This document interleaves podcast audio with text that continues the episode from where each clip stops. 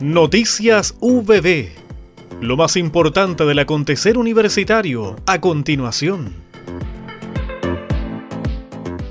Con el objetivo de llevar adelante la evaluación del desempeño académico que en 2023 debe aplicarse a profesores y profesoras asistentes A y B,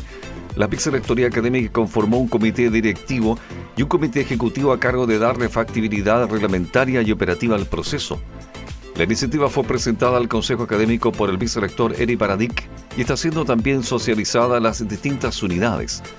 He visitado un gran número de departamentos y hay conciencia de la importancia del proceso, a pesar de las complejidades que implica la diversidad de perfiles de nuestro cuerpo académico, comentó el doctor Baradit. Agregó que más allá de que la universidad está al puerta de una nueva acreditación institucional,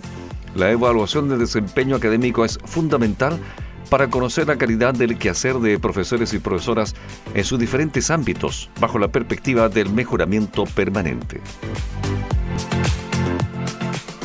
Luego de varios meses de trabajo online, representante del Comité Académico, del Comité Curricular y del Comité Operativo del proyecto FIC-R, Capital Humano Avanzado en Inteligencia Artificial para el Biobío, se reunieron de manera presencial en la Universidad Católica de la Santísima Concepción en una jornada interuniversitaria de cierre del proyecto académico del doctorado en inteligencia artificial.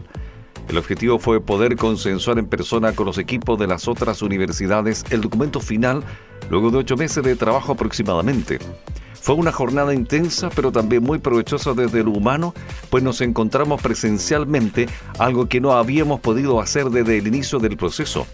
Y desde el trabajo académico también fue muy productiva, pues pudimos aunar criterios y acordar varios ítems en el documento en términos de forma, fondo y redacción, quedando solamente pendientes un par que se siguen trabajando.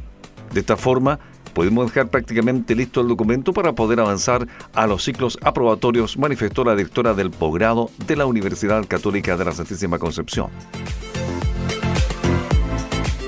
En el marco de la reunión mensual del Consorcio de Universidades del Estado, celebrada en la Universidad de Aysén, las 18 universidades estatales conversaron con el ministro de Educación sobre los avances del proyecto Ley de Presupuesto para el próximo año y firmaron dos importantes convenios para establecer un trabajo colaborativo con FOSIS y crear un centro interuniversitario en materia de envejecimiento saludable.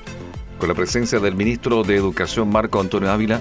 se realizó este miércoles 23 de noviembre en Coyhaique una jornada de trabajo en la que los planteles públicos de educación superior expresaron su preocupación por la complicada situación financiera a la que se enfrentan. En ese sentido, el rector Osvaldo Corrales, presidente del CUECH, señaló que nos encontramos frente a una situación muy preocupante y la impresión de las rectoras y los rectores que la política pública expresada en la ley de presupuesto nos va a exponer a una situación bastante difícil.